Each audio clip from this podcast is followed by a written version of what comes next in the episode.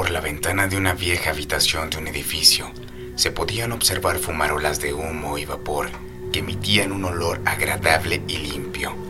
Al interior, una señora tarareaba una canción, mientras cocinaba galletas y preparaba jabón para comerciar entre sus vecinos.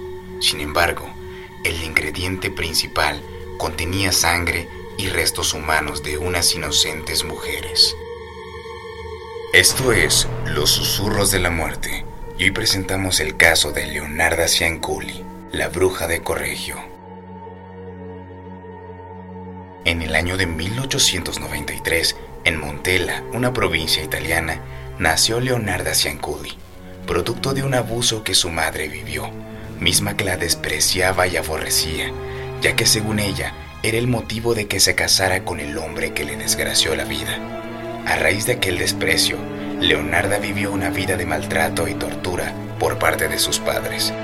A una edad muy temprana, intentó quitarse la vida, debido al maltrato que cada vez era más intenso. Años después de aquel suceso, Leonarda conoció a Rafael Pasardi, quien era trabajador de una oficina postal. Decidió casarse con él con motivo de ya no seguir viviendo con sus padres. Ante la noticia, los padres de Leonarda rechazaron y despreciaron su decisión, pues ya habían prometido casarla con su primo. Leonarda abandonó el pueblo donde residía para rehacer su vida junto a su esposo no sin antes escuchar de sus padres una maldición que la seguiría por el resto de sus días.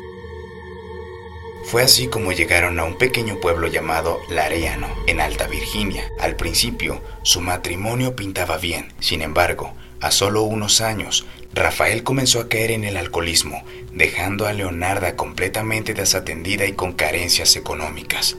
Ante la desesperación, Leonarda comenzó a robar para sobrevivir, y fue así hasta que un día la prendieron y pasó meses en prisión. Sin embargo, la vida aún tenía mucha mala suerte preparada para Leonarda, pues en el año de 1930 un gran terremoto sacudió a Virginia, dejándola en la calle debido a la pérdida de su vivienda y sus pertenencias. A raíz de aquel suceso, la pareja se mudó a Corregio, donde concibieron a cuatro hijos, después de 17 intentos de embarazo mismos que concluían con la muerte de sus bebés. Perdió a 13 hijos, 10 murieron antes de nacer y otros 3 fallecieron unos meses después de la vida. Ante el miedo a perder a otro de sus hijos, se volvió muy sobreprotectora con ellos, pues vivía con el trauma de la maldición que sus padres le habían otorgado, misma que le causaba una inmensa desesperación por terminar. Fue así que Leonarda comenzó a reunirse con personas que ejercían magia negra, brujería y esotería. Fue aquí que la vida de Leonarda comenzó a dar un cambio radical, pues obsesionada por el conocimiento, se introdujo en las artes oscuras. Mientras tanto, los problemas de alcoholismo de su esposo empeoraban cada vez más, así que decidieron divorciarse. Fue ahí que Leonarda emprendió un negocio para sobrevivir, el cual consistía en la elaboración de jabones y galletas. Hasta este punto, todo giraba bien, hasta que uno de sus hijos decidió enlistarse en el ejército italiano para participar en la Segunda Guerra Mundial y murió. Ante la pérdida de su hijo, Leonarda comenzó a tener comportamientos extraños y comenzó a enloquecer. Abandonó su negocio y decidió dedicarse por completo a la magia negra, pues la partida de su hijo la había convencido de que ahora tendría que rendir un tributo en su memoria. Mas con la obsesión, Leonarda comenzaría a cometer delitos de asesinato de una manera muy peculiar. Cegada por una obsesión con la brujería, creía que podía cuidar a su hijo desde el más allá. Así que hizo un pacto para asegurar que nada le afectara a su eterno descanso. Aunque todo esto tenía un precio muy alto, Leonarda tenía que ofrecer vidas humanas a cambio de lo que pedía. Comenzó por acercarse al círculo de personas que la visitaban con motivo de ayuda espiritual. La mayoría se trataba de mujeres, quienes tenían problemas de suerte, amor y dinero. Leonarda eligió a tres víctimas que frecuentaba. Una la visitaba porque carecía de trabajo estable, otra tenía problemas para encontrar una pareja y la última quería encontrar un mejor lugar para ejercer su profesión. Con esta información, Leonarda ideó un plan. Luego de varias consultas con su primer víctima de nombre Hermelinda Faustina Sesti, logró convencerla de que había encontrado al hombre perfecto para ella. Según las cartas, este se encontraría en una estación de trenes. Antes de acudir a la búsqueda de su amor, Hermelinda visitó de nuevo a Leonarda y esta fue la última vez que se le vio con vida. Sin embargo, no levantaba sospechas, ya que ese día se arregló muy bien, lucía reluciente y bella. Además, le había contado a sus familiares que posiblemente se iría con aquel hombre y que se casarían. De modo que nadie cuestionó su ausencia. Pero la verdadera versión de su desaparición era completamente diferente pues Leonarda aconsejó a su clienta de que no le contara a nadie sobre el suceso y que la condición para que esto fuera más efectivo aún era que pasara a su casa antes de marcharse para recibir su última consulta. Así lo hizo aquella mujer, solo que al ya encontrarse en la casa de Leonarda, ésta le ofreció un vaso de agua, el cual contenía somníferos, que rápidamente hicieron efecto provocando el sueño de su víctima, a quien posteriormente mató y desangró en el interior de su casa. Tomó un hacha y comenzó a destazar el cuerpo en ocho partes, tal y como su libro de sotería lo indicaba.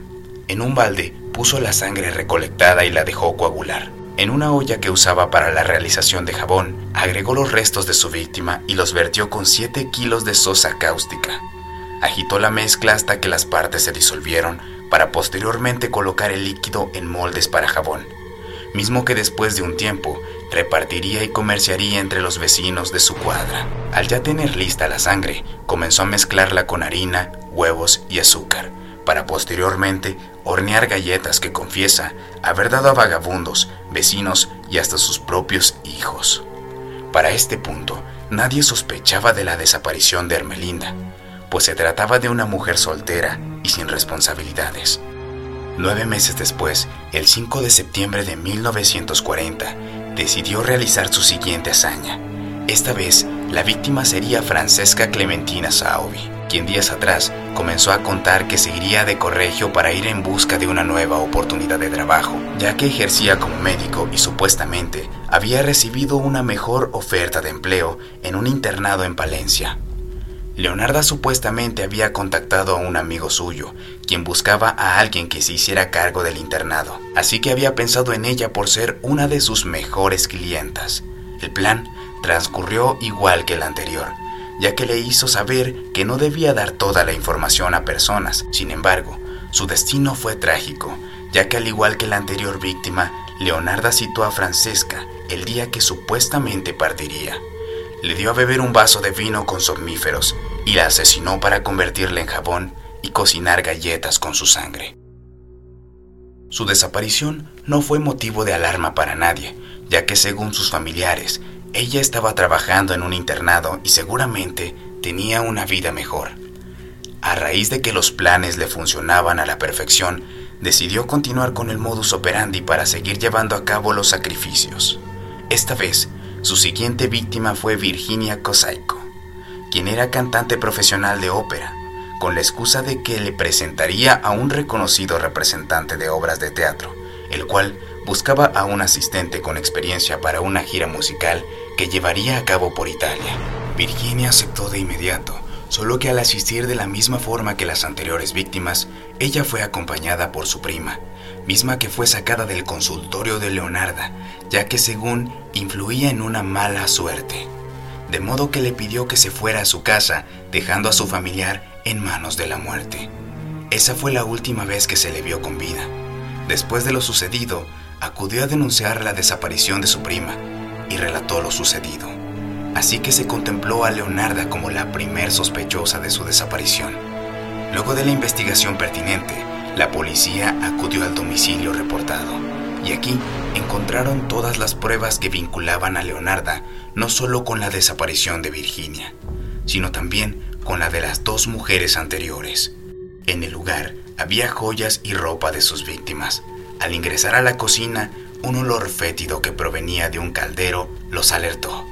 Ahí encontraron los restos de su última víctima. Estaban a punto de ser procesados para convertirse en jabón además de que hallaron un recipiente donde ya hacía la sangre coagulada y lista para preparar galletas.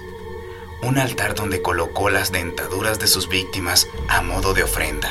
Una mesa de hechicería, utensilios de magia negra, libros de tarot y símbolos satánicos. Al juzgar la salud mental de Leonarda, llegaron a la conclusión de que no contaba con el uso completo de sus facultades mentales, de modo que decidieron enviarla a un manicomio para cumplir su condena de 30 años. En este lugar contó la forma en la que se deshacía de los cuerpos de sus víctimas. Agregó que la gente se acercaba a comprar sus jabones, ya que al prepararlos, abría las ventanas de sus casas para que el olor a colonia cautivara a sus clientes, quienes le compraban por cantidades debido a que la sensación de cremosidad y suavidad de los jabones les resultaban agradables. Además de que a sus galletas nadie les percibía un mal sabor. Todo lo contrario, había quienes le preguntaban el por qué estaban tan exquisitas. Ella solo sonreía y agregaba, es mi receta secreta. Y así finaliza otro capítulo más de los susurros de la muerte. Yo soy Luis Cruz y nos vemos en la próxima. Buenas noches.